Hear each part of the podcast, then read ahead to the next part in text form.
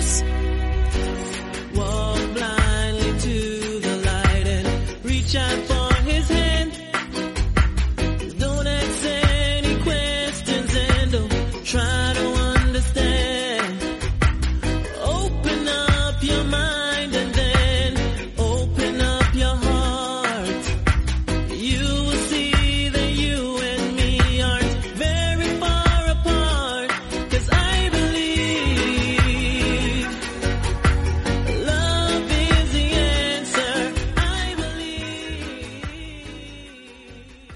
Muy buenas, bienvenidos a una nueva edición de MM Adictos. Hoy ya es sábado, estamos a 13 de marzo y vamos a hacer un programa como parecido al del jueves. Lo que pasa es que hoy, además de alguna noticia que vamos a comentar, vamos a añadir las preguntas y los comentarios de vosotros, los oyentes, los que nos habéis enviado, nos habéis dejado a lo largo del último mes aproximadamente, porque este programa no se graba lo que es el de preguntas y comentarios de hace un mes.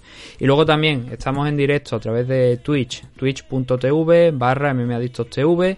Está en directo el chat abierto para que dejéis cualquier pregunta, cualquier comentario que, que queráis. Obviamente los que lo estéis escuchando a través de Ivo ya han diferido, pues no vais a tener esa oportunidad en este programa, pero que sepáis que mi intención es siempre todos los sábados hacer un programa de este estilo, así que si tenéis cualquier cosa o simplemente queréis escuchar el programa en directo, pues ya sabéis, venid a, Twitch, twitch.tv barra mmadictostv y podéis dejar en el chat vuestros comentarios. Además, eh, lo podéis hacer por otras vías, no solamente por, por Twitch, mmadictos.gmail.com, mmadictos en Twitter, mmadictos en Facebook, mmadictos bien bajo podcast en Instagram y también en Evox. Podéis dejar la- las preguntas y los comentarios a través de un comentario en Evox. eh, que ya sabéis, ponen, ponéis MM Adicto y ahí os salimos en Evox y también podéis escucharnos a través de Spotify, Apple Podcast, em, ¿cuál era la otra? Google Podcast y como he dicho también Evox. Además de, bueno, si ponéis MM Adicto en Google, hay más plataformas donde ya no somos nosotros los que registramos ahí el, el programa, pero bueno, si lo queréis escuchar por ahí, pues también podéis hacerlo, pero si lo hacéis por las otras no ayudáis más, las cosas como son. Y bueno, lo primero, y con esto vamos a empezar ahora el programa. Después de esto, es hablar de la comunidad Dragon, Dragon Z, dragonz.es, la comunidad de Nacho Serapio, más de mil vídeos, más de 700 clases de diferentes tipos de artes marciales, deportes de contacto, grappling MMA, entrenamiento físico, multitud de más cosas, no solamente se centran en eso, sino que muchísimas más cosas. Y todo de la mano de Nacho Serapio y de su equipo de colaboradores. Tienen un chat en Discord que es para los suscriptores, que está muy, muy, muy bien, porque tiene ahí diferentes niveles de chat y cada uno muy específico. Y además la comunidad Dragon también va con ese apoyo por parte de los profesores que hacen esos cursos por si acaso quedáis ahí. Que no se hace esta llave pues ya sabéis podéis escribirle a los profesores y os informarán de cómo hacerla. Luego también si os lesionáis pues ya es cosa vuestra no no vayáis a intentar hacer un baffle en vuestra casa y os partáis el cuello no porque entonces no no vale para nada. Además, tiene un 15% de descuento en productos de la marca Dragons, que podéis encontrarlo en la página web, con los gastos de envío gratuitos, un 50% de descuento en eventos y seminarios que estén organizados por la marca Dragons, y la revista Dragon Magazine, tanto en formato digital, todos los números editados hasta ahora, como en formato papel. El papel se os enviará a vuestra casa a partir del momento que os deis de alta. Todo esto a un precio de 12 euros. Para más información, pues ya sabéis, dragonz.es y los canales también, tanto de Twitch, que es artes marciales, como los de YouTube, el Guerrero Interior y Dragons. Ahí podéis encontrar también todos los programas, todo el contenido que hace gratuitamente Nacho, prácticamente día a día. Me parece que hoy también ha estado haciendo stream esta mañana, o por lo menos en YouTube he visto que también andaba por ahí un, directo, que creo que es el programa de ayer, pero hace programa todos los días, de lunes a viernes, a eso de las 9 de la noche aproximadamente, suele estar por aquí Nacho Serapio. Así que os recomiendo que también, ya que estáis aquí en este chat, a lo mejor alguno, o que nos estéis escuchando, nos estáis escuchando después, artes marciales en, en Twitch, todo junto, artes marciales, sorprendente que ese, esa idea no estuviera cogida, sino que estuviera por ahí al aire. Y luego esos canales también que hemos dicho.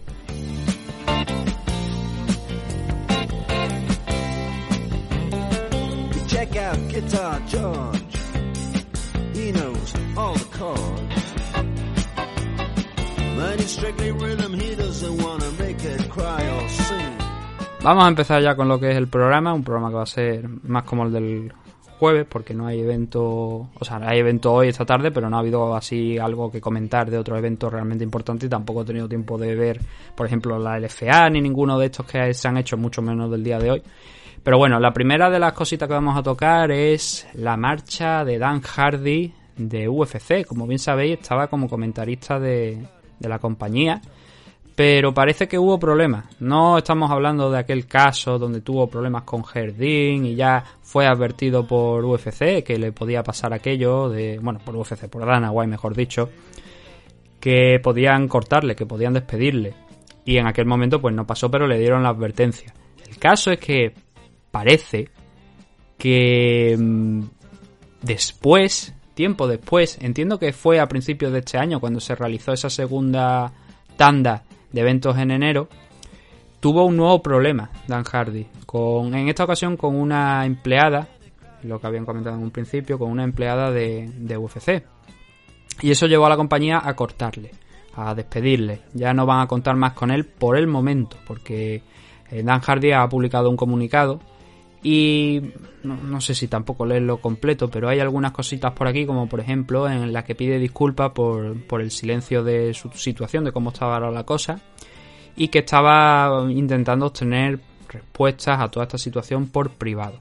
Lo que sí confirma Dan Hardy en este comunicado es que hubo ese enfrentamiento verbal con una empleada de, de UFC que dice que no fue agresivo, pero que sí que fue bastante directo y que era eh, sobre el trabajo, sobre el, trabajo que estaban realizando. Eh, eso no se lo tomó bien UFC y lo cortaron. Después dice Dan Hardy que se disculpó con esta persona por la vergüenza que le había hecho sentir y que también había medios de la prensa británica delante y claro, bueno, pues la situación no fue la mejor posible. Asimismo, también Dan Hardy confirma que no ha sido despedido por parte de BT Sport, que sigue trabajando con ellos y esto es importante porque BT Sport es de allí del Reino Unido. Creo que es una de, la, de las. La compañía, mejor dicho, que emite UFC en el Reino Unido. Y por fortuna, pues ahí no ha sido despedido. Por fortuna para él. Lo que sí dice es que cuando tenía todo el equipo prácticamente listo, todo el equipo de su programa, de ese programa que tiene también en YouTube, que los tenía prácticamente ya preparados para estar allí en UFC 259, que habían pasado tres semanas de cuarentena, entonces cuando le quitaron los, las acreditaciones. Y todo esto, pues también derivó en esa situación del tema de, del despido final. Dan Hardy ha dicho también, además, creo que ha sido esta mañana, me parece, en redes sociales, que esto no le va a impedir seguir trabajando, que él va a seguir trabajando, especialmente con el podcast este que tiene a, través de, YouTube, esos análisis que suele hacer. Y también, esta mañana, ha dicho que en qué, en qué empresa le gustaría a los aficionados verle trabajar. La verdad es que hay una cosa que es cierta sobre Dan Hardy. El tipo es muy bueno en lo que hace, es muy buen analista. Oye, no te puedes esperar menos de un tipo que ha sido luchador. Tenemos ahí a Daniel Cormier que está todavía en UFC, que va a seguir ahí. Espero que siga por mucho tiempo y que no nunca lo deje, porque la verdad es que es un excelente comentarista, sobre todo analista, porque analiza muy bien los combates y eso se agradece siempre. Se aprende mucho de, de Daniel Cormier. Entonces sería una pena que Dan Hardy no estuviera en ni, ninguna de las compañías, mejor dicho, que ahora mismo, pues pongamos, no sé, PFL, Velator, que están ahí, que están a punto de iniciar su año 2021, sería una pena que no contaran con alguien como Dan Hardy. Es verdad que tienen cubierto la mayoría de los puestos, porque ya está pues Big John McCarthy, creo que Charles Sonnen me parece que también sigue como comentarista de Bellator, con lo cual es bastante difícil ¿no? que, que entre Dan Hardy. Pero oye, a lo mejor puede empezar a trabajar de alguna manera. Si está Robin Black haciendo vídeos para Bellator y trabajando para Bellator, yo creo que Dan Hardy, que mil veces, bajo mi punto de vista, mejor que Robin Black, sin quitarle mérito a Robin Black, yo creo que es probable que lo tengamos ahí en alguna compañía también haciendo su trabajo. Hay un detalle además que no solamente, bueno, estamos hablando del tema de la parte de comentarista, ¿no? Pero parece que Dan Hardy quiere volver a pelear y ha estado retando a gente, ha estado retando a Matt Brown, ha retado a Nick Díaz, ha estado preguntando abiertamente que cualquier luchador que quiera pelear contra él, pues que, que lo va a hacer. Eh, hace ya unos cuantos años que Dan Hardy tuvo que dejar de pelear por un tema de. por un problema de corazón, que exactamente no sé cuál es, pero que se llamaba. Era. Él empezó con el tema del corazón de lobo, porque la enfermedad es eh, es decir, es un. como si tuviera. no sé cómo, cómo expresarlo del tema del corazón de lobo, porque no sé exactamente qué es la enfermedad, pero que sí que alteraba de alguna manera el funcionamiento de su corazón y claro, no era seguro que su- se subiera a la jaula con ese problema.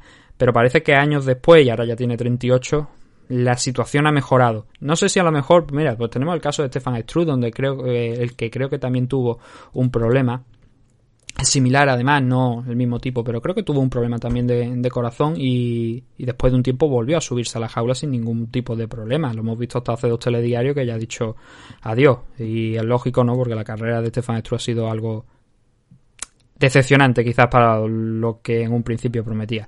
Pero bueno, nunca hay que descartar que tengamos a Dan Hardy no solamente como comentarista, sino nuevamente en la jaula. Lo que pasa que da la sensación que después de todo este incidente resulta algo difícil, ¿no? Que volvamos a verlo dentro de UFC, por lo menos por el momento, porque él ha dicho que quiere hablar con Dana White, quiere aclarar la situación y ya a partir de ahí pues ver cómo cómo va la cosa. Lo que pasa que, bueno, a ver, todos conocemos a ciertos promotores que utilizan tácticas, digamos, de, de fuerza de, no, es que has dicho esto, ya eh, tachado, vetado, eres un basura, fuera de aquí. Y todos los conocemos, todos conocemos ese tipo de promotores. Dana es uno de ellos.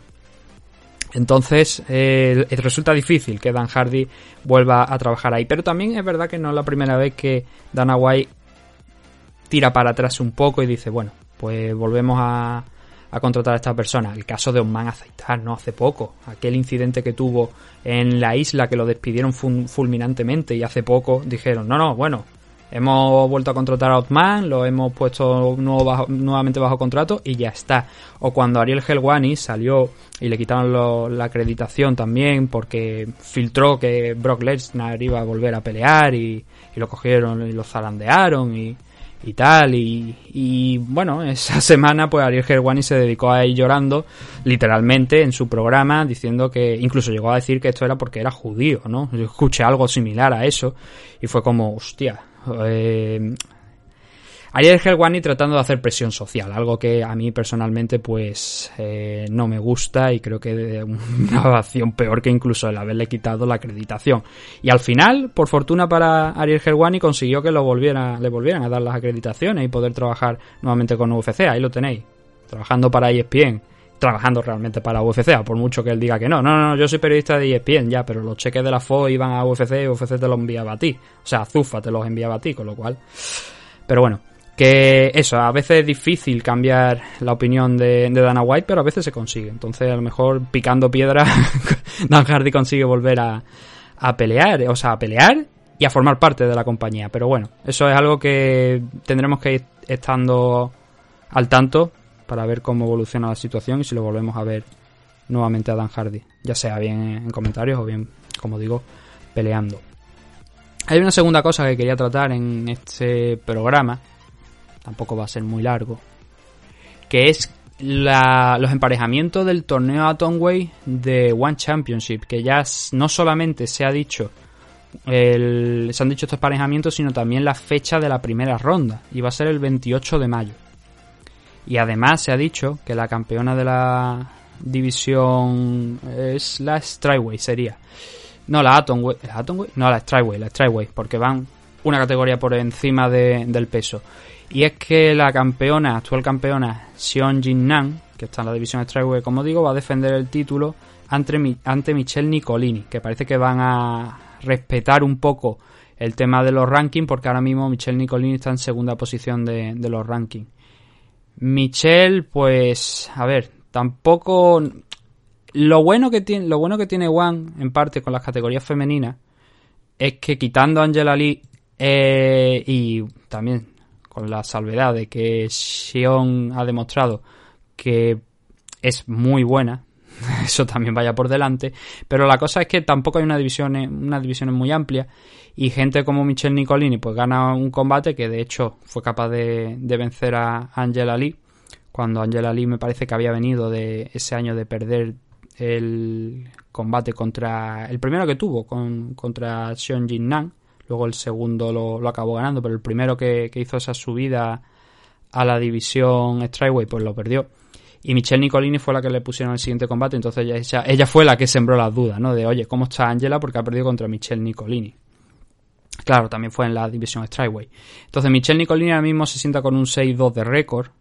Es campeona del mundo en Brazilian Jiu-Jitsu. Y quizás podríamos decir que es la antítesis de, de Sion.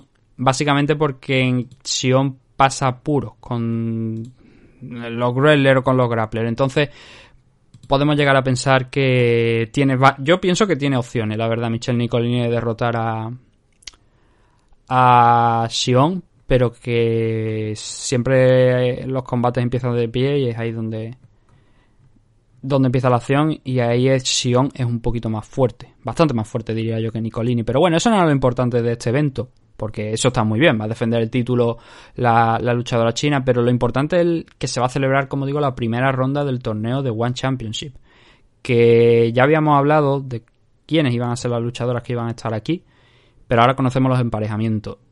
Lo principal es que Seoji Han y Eitsuki Hirata, que a priori creo que son las dos grandes favoritas para ganar este torneo, no van a poder cruzarse hasta la final, porque cada una va por una parte de- del cuadro. Los emparejamientos están puestos de esta manera. Denise Zamboanga se va a enfrentar a Seoji Han en la primera ronda por, la- por una de las partes del cuadro y el otro combate de ese cuadro va a ser Aliona Rasojina frente a Stamp, Fairtex. Stamp tenía los dos títulos en One Championship de, de Muay Thai. Ha perdido los dos. Y ahora está un poco como... mm, ¿Qué hago? ¿No? No, era uno de Muay Thai y otro de Kickboxing, si no recuerdo mal. Me parece que no eran los dos de Muay. Creo que era uno de Thai y el otro de Kickboxing. Ha perdido los dos y ahora parece que quiere iniciar carrera, que ya, bueno, ya había empezado a pelear, pero quiere hacerlo de una manera más... eh, centrándose más en el mundo de las MMA. A ver, creo que no es lo ideal, porque ya que Fairtex tiene esa base de, de Muay Thai, bueno, esa enorme base, ese enorme background de, de Muay Thai, debería quedarse ahí, pero bueno, si eso es una parte del cuadro. Yo creo que Seoji Han es favorita contra Denis Zamboanga, pero Zamboanga ha hecho unos últimos combates bastante buenos y puede que le den una sorpresa. El torneo es Atomweight, pero como bien sabéis, y lo acabo de decir hace unos minutos, la división Atomweight no son 105 libras en, en One Championship, es una categoría más para lo que es, por ejemplo, eh, comparado con UFC y tal y cual. Eso quiere decir que el peso mínimo de la división Atomweight es 115 libras. Seoji Han em, funciona muy bien en Atomweight, pero cuando la subes un poquito más, tenemos el ejemplo de cuando estuvo en UFC donde creo que ganó algún combate, pero me parece que perdió dos o tres combates y eso le llevó a, a la compañía a cortarla. Pero como Atomweight, ya digo, no tiene precio, es la número uno del mundo. Ganó el cinturón en Rising, derrotando a Yaka Hamasaki, que eso poquitas lo han hecho. Y, y luego, pues, por azares de. Bueno, por azares del destino y vacino, por la mortera que le habrá sortado, y por mortera me refiero a dinero para el que no lo entienda, que le ha sortado Chatrice y John Don, pues acaba en One Championship. Eso es lo que dijo, lo que explicó en su momento Sakaki Bara, el CEO de Rising, que no pudieron igualar la oferta y como Seoji Han, aquello, eh, Rising no es una compañía real, es una federación, va nutriéndose de luchadores de aquí y de allí, por mucho que tenga dos o tres luchadores propios, pues que no podían retenerla. Entonces Seoji Han va a verse las caras contra Denis Zamboanga en la primera ronda del torneo y ojalá, a mí lo que me gustaría que pasara en esta primera ronda es que tanto Handerley como Fairtex, como Stamp, ganaran y pasaran a la siguiente, porque eso puede ser un combate muy muy interesante, salvo que a Han le dé por intentar derribar a, a Fairtex y mantenerla en el suelo. Pero como el background principal de, Seoji Han es sobre todo el striking, y Jinju Frey, que por ejemplo pelea esta noche en UFC, eh, lo ha sufrido, la potencia de golpeo de, de Handerley. De hecho, Handerley llegó a pelear contra Rena en shootboxing y me hubiera gustado poder ver a, a Handerley volver a pelear contra Rena, sea en sub- fuese en shootboxing o fuese en MMA, antes de marcharse aquí, pero bueno, al final me he quedado con las ganas. Entonces, para mí lo ideal sería eso. Creo que lo disfrutaríamos mucho. Por la otra parte del cuadro van Itsuki Hirata y Alice Anderson. Es el, primero de los enfrentamientos. Yo creo, ahí yo creo que no hay ninguna duda de que Hirata debería pasar por encima de, de Anderson, vista la progresión que está llevando la luchadora japonesa. Y en la siguiente parte está Menbo frente a Ritu Fogat. El, prácticamente están todas las del ranking, porque si le echamos un vistazo a, a la división Atomweight, Tenemos, por supuesto, a Angela Lee, pero Angela Lee pues, no la podemos meter porque está embarazada y porque obviamente es la campeona y no tiene sentido. Pero luego está Denise Zamboanga en la primera, Menbo en la segunda, Aliona en la tercera, Stan en la cuarta y Mei Yamaguchi, que habéis preguntado por aquí, por el chat, cómo es que no pusieron a Mei Yamaguchi en el torneo. Y es algo que no entiendo. No sé, a ver, se me podría llegar a ocurrir que bueno, es que resulta que con la mm, con el tema del coronavirus en Japón, pues puede que sea difícil a lo mejor que Mei vaya. Y el caso es que eso queda desmontado si tenemos en cuenta que Hirata va a pelear.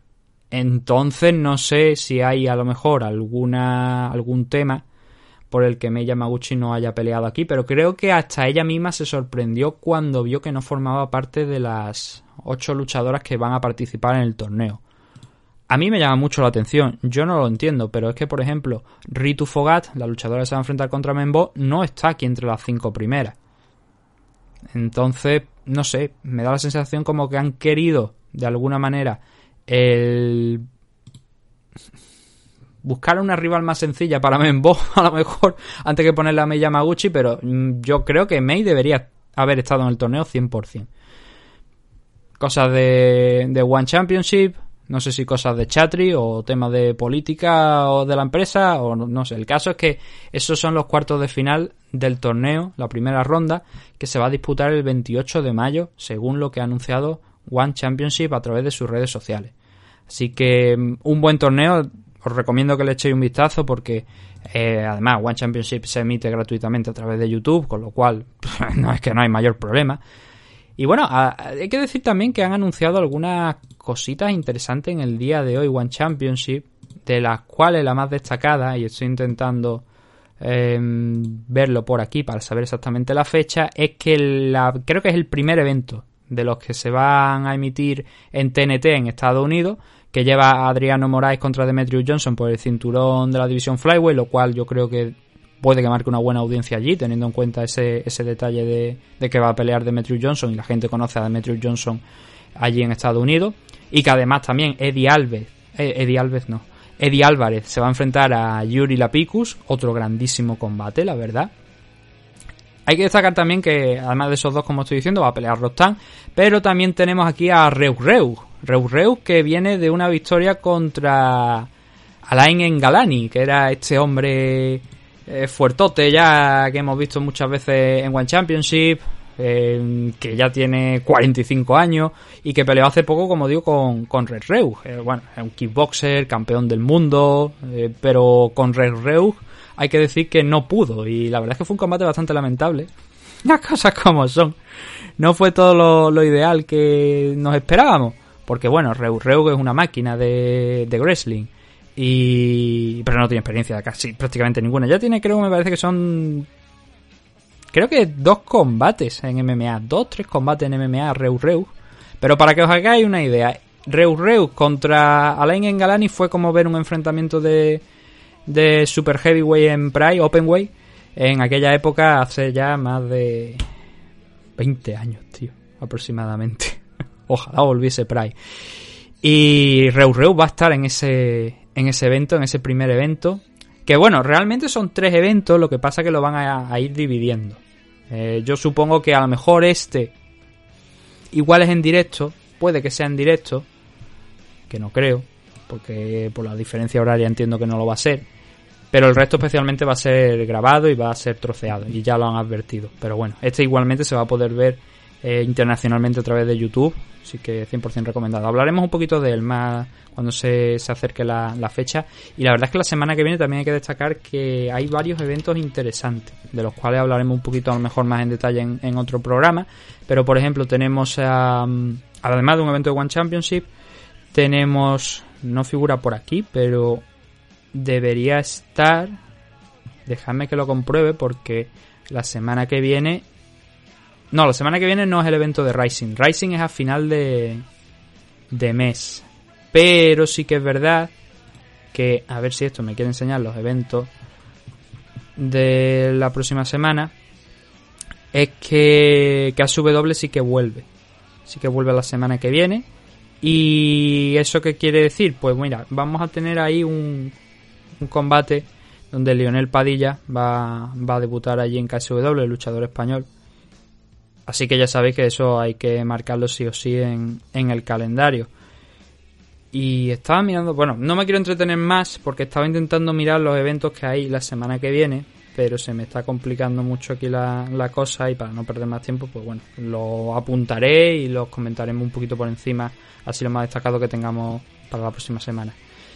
Eh, entonces vamos a hacer una pequeña pausa y cuando volvamos vamos a responder a las preguntas y a los comentarios que nos habéis ido dejando, también alguna cosilla que tenemos por aquí por el chat y daremos por acabado el programa de hoy. Así que ahora volvemos en un par de minutos aquí en este meme adicto de hoy.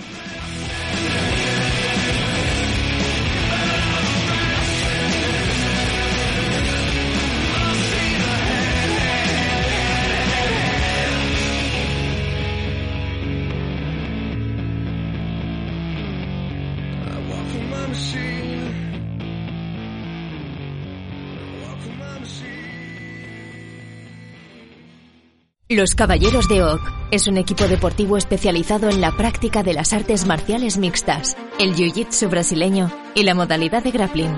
Los Caballeros de Oak cuentan con un centro de operaciones ubicado en el White Peak CrossFit de Valladolid y diversas filiales como la recién incorporada en el Nam Bandoyo de Torre del Mar, en Nerja, Málaga. Como director técnico del equipo, tenemos al entrenador y árbitro internacional de MMA, Óscar Panadero, quien dirige el equipo apoyado de varios de sus entrenadores asistentes en las distintas secciones del equipo.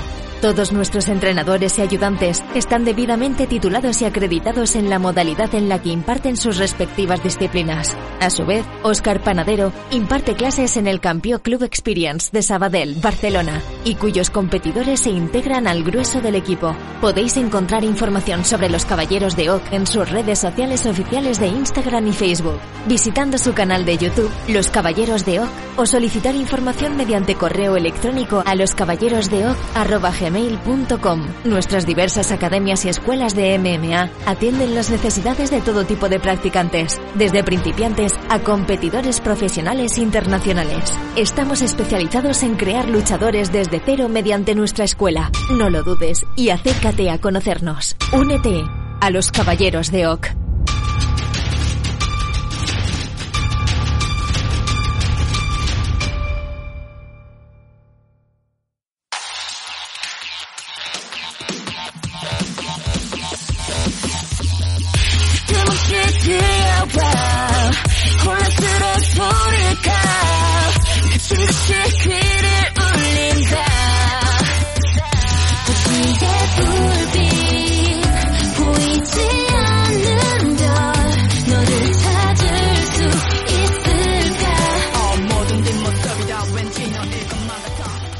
Estamos de regreso en esta edición de Meme Adictos y como hemos adelantado antes de la pausa, lo que vamos a hacer ahora es responder a las preguntas y a los comentarios que nos habéis ido mandando en el último mes, como he dicho, porque se nos ha ido acumulando las cosas por obligación y entonces no hemos podido llegar a hacerlo antes. Entonces vamos a atacar esos comentarios y luego cualquier pregunta o cosita adicional que tengáis la podéis dejar en el chat los que estáis en directo y también los comentarios. A ver, el primero de los comentarios. Eh, bueno, tenemos dos de Sergio Casam, que nos lo deja aquí en Evox. Y uno de ellos hace referencia al análisis de Rising 26, en el que peleó Tenshin Asukawa. Y decía que la pose de Tenshin, la que muestra antes de liquidar al rival, como dije yo en aquel programa, es el dragón joven. Algo así en traducción dragoncito o algo así se traduciría. Eh, entonces nos dice aquí Sergio que la pose esa que hace Tenshin tan característica que la hizo también contra su último rival se llama el dragón joven. Es algo que yo la verdad es que ignoraba y que no lo he investigado. Entonces así eh, est- esto está bien. Yo siempre lo digo, ¿no? Eh, es bueno que los oyentes también se manifiesten por eso, porque yo también aprendo de ellos. Con este, en este caso, por ejemplo, con este detalle de lo del dragón joven por parte de Sergio Casán. También nos dice Sergio, amigo mío, gracias por el contenido. Aquí en Perú lo escuchamos en grupo. Por mi trabajo alejado no todos tenemos wifi, pero lo oímos todos. Saludos. Planta de gas camisea en medio de la selva peruana. Pues muchas gracias Sergio por el, por el mensaje y, gracias a ti por, por escucharnos. Oye, eh, sé que nos escuchan desde muchas partes, porque el mapa de, de escucha, cuando lo vemos a través de de iVoox, entro ahí, hay una, una opción que nos permite escuch- eh, ver de dónde se producen los comentarios. Sé que nos escuchan desde muchas partes. De hecho, por ejemplo, tenemos a, aquí ahora mismo, por ejemplo, en el chat a, Lucas, que es de, del Salvador, si mal no recuerdo. Y, eh, ya digo, gracias a vosotros, a todos los que nos escucháis. Y si nos escucháis en grupo como Sergio, pues muchas gracias por el detalle. Y espero que vaya todo, todo bien por allí, Sergio. Eh, ¿Qué más tenemos por aquí? Eh, Jorge Jano. Bueno, este comentario está antiguo porque eh, ya ha habido una actualización, pero nos sirve también para tratar otro tema. Dice Jorge. Parece que Juan Espino dijo en algún sitio que a Tuivasa le dan siempre rivales a medida y este debió de responderle en plan ofendido. ¿Crees que logrará la pelea por parte de UFC o lo ves muy complicado? A ver, nos sirve para comentar el, el detalle, la noticia que creo que no hemos comentado hasta ahora, me parece, en, en un programa. No sé si lo he hecho antes, pero bueno, lo volvemos a comentar si no. A ver, la pregunta en sí. mm, no sé lo que ha dicho, no sé lo que llegó a decir Juan Espino, porque no lo leí, con lo cual vamos a asumir que lo que nos dice Jorge es verdad. Eh, espero que sea un intento de, de Juan de vender em, de venderse. Tal cual, de venderse, de vender eh, una posible pelea frente a Taito Ibasa. Porque considerar que Junior Dos Santos, Blago Ivanov, Sergei Spivak y luego Stefan Struss son rivales a medida, no creo que realmente Juan Espino pensase eso cuando dijo ese comentario. Repito, suponiendo que lo haya dicho tal que así como dice Jorge. Yo creo que es- eso fue un intento de, de venderse. Ahora bien, eh, Taito Ibasa no. Pero a Juan Espino le han dado a Alexander Romanov. Y falta un mesecito todavía, estamos ahí a falta de un mes para que se vea las caras con Romanov. En un combate que creo que em, lo vamos a disfrutar mucho porque son dos luchadores prácticamente idénticos. El caso es que Juan Espino es un pelín más largo, más grande que, que Romanov. No mucho más, pero igual, pero más, un poquito más grande sí que es. Pero salvando esas distancias, ambos son luchadores prácticamente idénticos. Son dos luchadores que, bueno, no prácticamente idénticos, porque tienen la misma potencia física, eso sí. Y lo hemos visto, por ejemplo, en Romanov, no solo fuera de, UFC, sino aquí en los dos primeros combates, como por ejemplo con Roque Martínez hizo lo que quiso. Y Roque Martínez es un luchador que en Deep estaba como campeón de la Megaton, es decir, de la Openway. Con lo cual, Hombre, Roque para pelear en UFC tuvo que cumplir con el límite de 265. De hecho, no sé cuánto llegó a dar. Eh, dio unas 258 libras. Y Romanov en aquel combate dio 261, más pesado incluso que él. Pero este tipo es igual de toro que Juan Espino. Entonces va a ser un combate muy divertido por ese detalle, ¿no? Porque son dos luchadores que físicamente son prácticamente idénticos. Con la salvedad de que Romanov además creo que tiene mejor striking que, que Juan Espino, o por lo menos nos lo ha demostrado más la potencia de caos. Que por supuesto Juan pega como un auténtico burro. Si te pega un puñetazo te pone la cabeza en Murcia. Pero la especialidad, como todos sabemos de Juan, es coger, mm, echarse encima, derribarte, someterte en el suelo. Romanov ahí también funciona muy bien, pero además tiene ese punto de, de potencia de caos que ya ha demostrado muchas veces a lo largo de su carrera. Eso sí, fuera de UFC, aquí todavía tiene que, que noquear a alguien. Esperemos que no sea Juan, esperemos que Juan pueda ganar el enfrentamiento. Pero es complicado. Es complicado y desde luego es la antesala ya al top 15. Visto los cambios que ha habido últimamente en, en los rankings, yo creo que el que gane de, de este Juan Espino contra Alexander Romanov, si no entra inmediatamente en el 15, en la última posición, va a quedar ahí a las puertas ya sí de verdad de, entrar. Pero vaya, yo creo que los dos, con una, el que gane de este enfrentamiento, yo creo que se lo merece, ¿no? Porque los dos estarán con tres victorias dentro de, de UFC. En el caso de Juan Espino sería la final, que cuenta como un combate oficial 100%, más luego estos, estas dos victorias si se da la de, la de Romanov. ¿Que no se da? Pues bueno, no pasa nada. Romanov es un luchador de muy alto nivel, que yo creo que aquí está destinado a estar en muy buenas posiciones del ranking y no pasa nada por perder, obviamente. No sé, yo no diría aquí que hay ningún favorito para este combate, la verdad, porque es que son dos luchadores que te puedes esperar todo de ellos.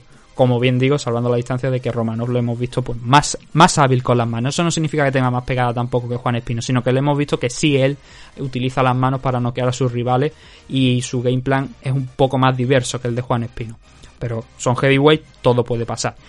Así que, oye, espero que le vaya bien el, el 17 de abril, que es cuando se va a disputar esta pelea. Sí, todo va bien.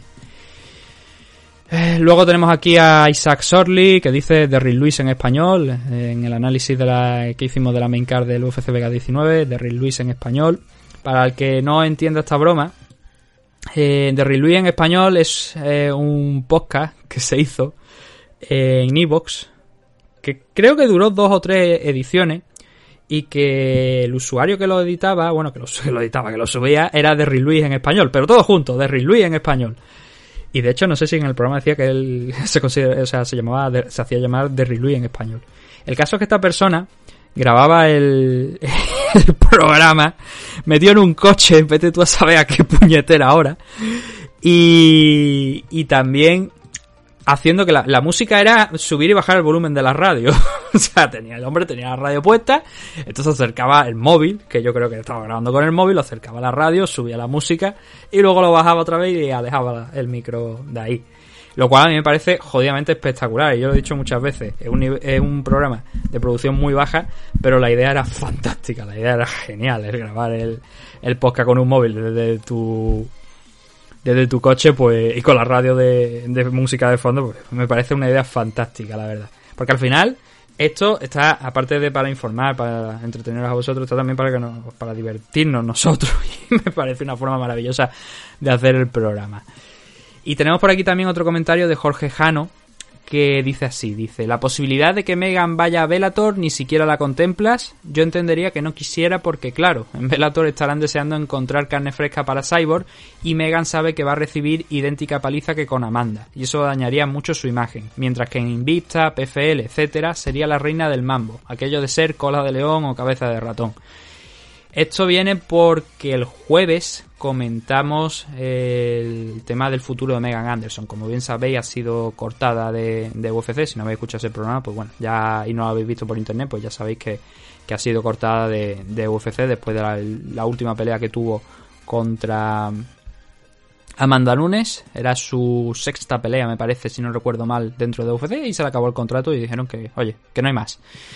Y mm, comenté eso, bueno, la posibilidad de PFL, eh, Invicta, porque Invicta ya la ha tenido allí peleando en la categoría. De hecho, si no recuerdo mal, me parece que llegó a ser también campeona, pues son demasiados datos, ya no los recuerdo. Lo de Bellator, la verdad es que tengo que decirte, Jorge, que se me pasó por, o sea, no se me pasó por la cabeza. Igual era el subconsciente precisamente por lo que has dicho, por el tema de lo de Cyborg. Porque ¿para qué va a pelear Megan Anderson contra Cyborg si ya hemos visto que eh, no puede con Amanda Nunes? Cyborg está más o menos al mismo nivel, no tiene mucho sentido que, que Megan pelee ahí. Pero sí que es verdad que hay una división de 145 libras, de la que como bien sabéis pues es campeona Cyborg, y que mm, también está Julia Bad por ahí, que son las dos grandes alternativas en la división. Cyborg ya derrotó a Julia, y hombre, Megan en 145 en Bellator. Puede probarse contra Julia Bad, pero yo creo que para ella sería más interesante el ir a, a PFL. ¿Por qué? Porque ten en cuenta también que hay un millón de dólares en juego. No creo yo que Megan Anderson pueda ganar ese dinero a través de Bellator. De hecho, yo creo que es uno de los motivos también por los que Rory McDonald optó por irse de la compañía. Pues dice, oye, me están pagando aquí por un millón, o sea, me están pagando aquí un millón por ganar el torneo, miras alrededor y dices tú, ¿y aquí quién cojones hay en la división Welter? La apuesta de Rory es arriesgada, porque creo que, eh, por mucho que, como digo, que, que él pueda pensar que no hay prácticamente nadie en la división Welter de PFL, no dejan de ser no dejan de ser luchadores con dos manos, dos piernas y una cabeza. Y son igual de peligrosos. Usted coge el combate tonto que a Rory en Bellator en el torneo. Hubo un par de ellos que le dio, le, le entró la tontería, incluso hasta decir hasta aquí hemos llegado. Y te pueden derrotar. Y esa apuesta que tú has hecho de ganar un millón de dólares, pues se te va al garete. Puede pasar. Respecto a lo del tema de Megan Anderson, hombre, yo creo que como te digo, Bellator puede ser una opción, pero ese millón de dólares, teniendo en cuenta también que Kyla Harrison tiene menos experiencia que ella, puede intentarlo, puede intentarlo, pero no sé yo tampoco si PFL va a estar interesada en, ella, porque no estamos hablando de 145, estamos hablando de 155, que no creo que tampoco Megan Anderson tenga problema ninguno para dar ese peso, las cosas como, como son. Entonces, esas eran las preguntas que teníamos en Evox. Tenemos un audio, pero nos están haciendo aquí varias preguntas en el chat y vamos a, a meterla ahora para no... Y luego escuchamos el audio para no romper mucho el ritmo tampoco. A ver, nos dice Lucas, tenemos aquí, es nuestro compañero Dan Walker. Creo que es Dan Walker, ¿no? Ahora me, me- lo dirás, pero es nuestro compañero Dan Walker que, como bien sabéis, pues siempre nos deja algunas cosillas por aquí. Nos dice, ¿qué piensas de la derrota de Amir Aliakbari? Aliakbari peleó la semana pasada, no, hace dos semanas creo que fue. Que vimos el combate, además también aquí en, Twitch. Lo pusimos, creo que fue el lunes, estuvimos echándole un vistacillo al combate de, Amir Aliasbari. Y Amir Aliasbari era su combate de debut en, en One Championship. Hace un par de semanitas. Concretamente el 5 de... No, pues fue la semana pasada, sí que fue la semana pasada. El 5 de, de marzo. Tenía la sensación de que había sido hace más tiempo. Y perdió contra Ji Won Kang. Cayó noqueado en el primer asalto por una contra cuando iba bastante bien el combate, las cosas como son. Pero claro, nuevamente, eh, son heavyweight y estas cosas pueden llegar a pasar. Y también teniendo en cuenta que hasta ahora el coreano había noqueado a todos los luchadores que lo habían puesto por delante, que no eran muchos. De hecho, uno de ellos, Mehdi Bargi, eh, que fue el combate de debut de, de Ji Won Kang allí en One Championship, es el rival que se va a enfrentar a Reu Reu. Así que ya puede empezar Bargi a, a correr en círculos para, para huir de esa bestia parda.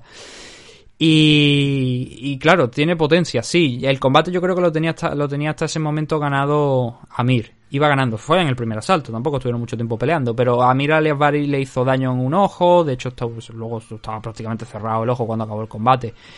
Entonces, si hubiera estado algo más tranquilo y no se lo hubiera jugado tanto, a lo mejor a presionar, porque claro, si ya tú tienes la, la visión de tu rival mermada, pues intenta trabajar ahí desde esa, en esa posición, intenta trabajar, que- porque no lo va, no va a haber esos golpes, intenta trabajar con la derecha un poquito más, a ver si le puede seguir haciendo daño. Y entonces encontraron en una contra, perfecta la, la izquierda de- del coreano sobre Alias Bari y le apagó las luces y ya está, y es lo que pasó.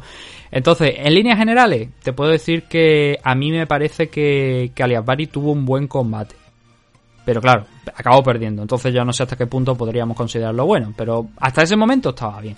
Lo que pasa que sí que es verdad que se esperaba más de él. Porque un hombre que solamente ha perdido contra Mirko, que fue eh, ya, ya en Rising, pues eh, en 12 combates que tiene ahora después de, esta derrota, eh, se esperaba un poquito más. Pero bueno, como dije en aquel eh, vídeo que cuando vimos la pelea en Twitch, va a volver a pelear también en uno de estos eventos de, de TNT, va a hacerlo frente a Anatoly Malikin y Ji Won Kang lo hace, bueno, lo hace una semana antes, lo emiten una semana antes contra Marcus Buchecha, que está con un 0-0 de récord, es debutante, pero hay que decir que Marcus es un grappler. Eso sí que hay que, que mencionarlo. Es me parece, del mundo también de, de grappling.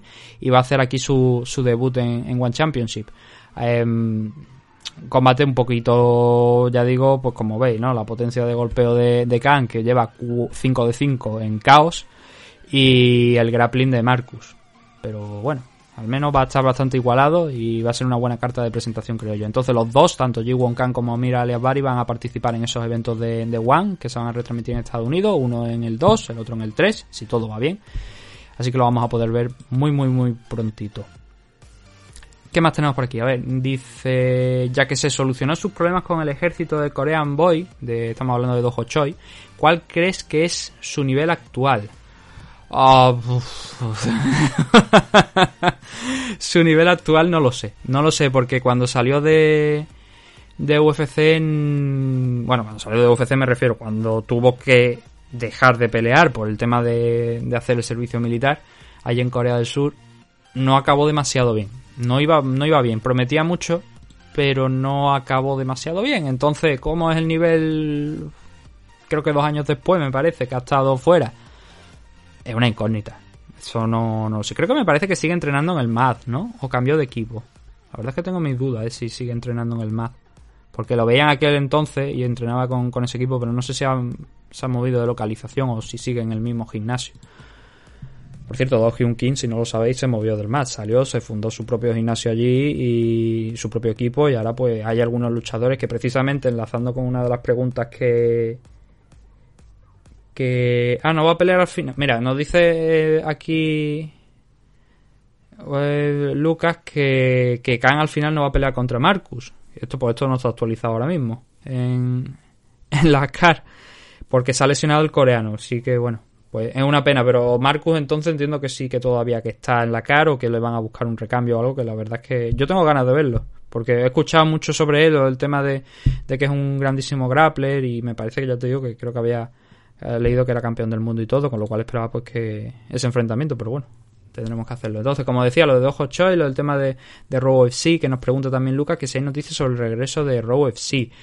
Eh, Raw FC está haciendo, bueno, está haciendo eventos. Hay una fecha ya que la tienen pactada como evento, digamos, eh, oficial de Raw FC. Pero Raw FC recuerdo que ha estado haciendo eventos, lo que pasa es que tengo que mirarlo porque no lo recuerdo bien. Y creo que ha estado haciendo eventos allí en, en Corea. Lo que pasa es que no se, no estaban, no se llamaban de la misma manera, sino que eran eventos que se estaban realizando en África, que es una em, plataforma, es como por ejemplo de Twitch, tal cual, es como, como Twitch. Y estaba realizando eventos allí en, en Corea. Realizó a lo largo del 2020, me parece que fueron unos 3, si no recuerdo mal, 3, 4 aproximadamente. Y sé que tienen en mente, porque lo anunciaron hace no mucho, lo que no recuerdo en la fecha, y no la tengo por ejemplo aquí en Tapology apuntada, pero sé que van a volver. Lo que no recuerdo es cuándo. Porque estoy viendo que en, la, en el perfil, por ejemplo, de, de Twitter de ellos no han actualizado desde julio del 2019, lo cual me llama mucho la atención. Pero sé que había alguien que había dicho que, que iban a volver. Pero ahora no lo recuerdo. Entonces voy a buscarlo, no ahora. Lo buscaré en otro momento. Y, y te lo paso. Pero sé que sí, que van a, a volver a, a pelear. O sea, que van a volver a montar un evento. Pero ahora no recuerdo exactamente la fecha. Entonces no, no te la puedo decir. No puedo poner mano en el fuego para decirte una fecha porque es que no, no lo recuerdo. Nos dices también que Magomed, Magomed Kerimov es una bestia. No creo que Rory lo tenga fácil. Además, Ray Cooper es muy duro. No está hablando de la división welter de PFL, que sí, que es muy complicada. Ya te digo yo que Rory McDonald, lo comentamos el otro día en el programa del, jueves. Los torneos de PFL de este año son muy buenos. No tienen nada que envidiar a los de Bellator o a una buena parte de la división de, UFC porque con el sistema que lo hacen va a ser muy, muy, muy entretenido. Entonces va a ser un buen año para PFL que creo que vamos a, a disfrutar. Em, Vamos a hacer una cosa. Tenemos por aquí también a unos cuantos mensajes que nos estáis dejando, pero vamos a hacer una cosa. Como esto es el programa, vamos a, poner ese audio que nos mandaron y, y lo vamos a dejar aquí porque si no se me va a ir mucho el programa. Entonces, vamos a, a intentar poner este audio que tenemos por aquí. Hola Nathan, ahora que TJ Dillashaw ha acabado su sanción, ¿crees que deberían enfrentarlo al ganador del Jan Sterling? ¿O contra alguien que esté un poco más abajo en la lista para que se gane la pelea al título como Sanhagen o Garbrandt? En mi opinión, creo que deberían ponerlo contra Muñoz, Rivera o Asunsao para ver a qué nivel está realmente ahora mismo Dillashaw. Creo que dos años de sanción son muchos años y deberíamos ver a qué nivel está realmente.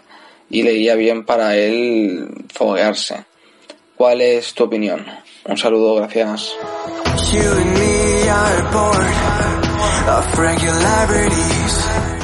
Bueno, ese era el audio que teníamos, que nos había enviado, tengo por aquí el nombre, eh, Albert Pérez, uno de nuestros oyentes, nos había mandado ese audio. Y a ver, el tema, lo de TJ, TJ Dillashaw. Peter Young ha dicho que se quiere enfrentar contra él, pero claro, ahora que mm, ha perdido el cinturón, entendemos que va a haber que cambiar de plan. Cory Sanhagen dice que le ha ofrecido a TJ Dillashaw. Yo estoy por lo que tú has dicho en tema de cómo demonios está Rob Font en tercera posición de los rankings de la división Magda. Interesante. Pero está en tercera posición de los rankings. Entonces yo creo que primero debería tener un combate en el que se gane la oportunidad por el título. Porque no debemos olvidar una cosa. Ya no es el periodo de dos años de baja. Ya es por qué ha estado dos años de baja. Ya ha estado por una sanción de la usada por EPO. Con lo cual, si a mí me dice ahora la UFC que le va a garantizar una oportunidad por el título a un tío que ha dado positivo por EPO, es que nos hemos vuelto locos. Con lo cual, para mí, para mi gusto, creo que tendrían que optar por la decisión intermedia.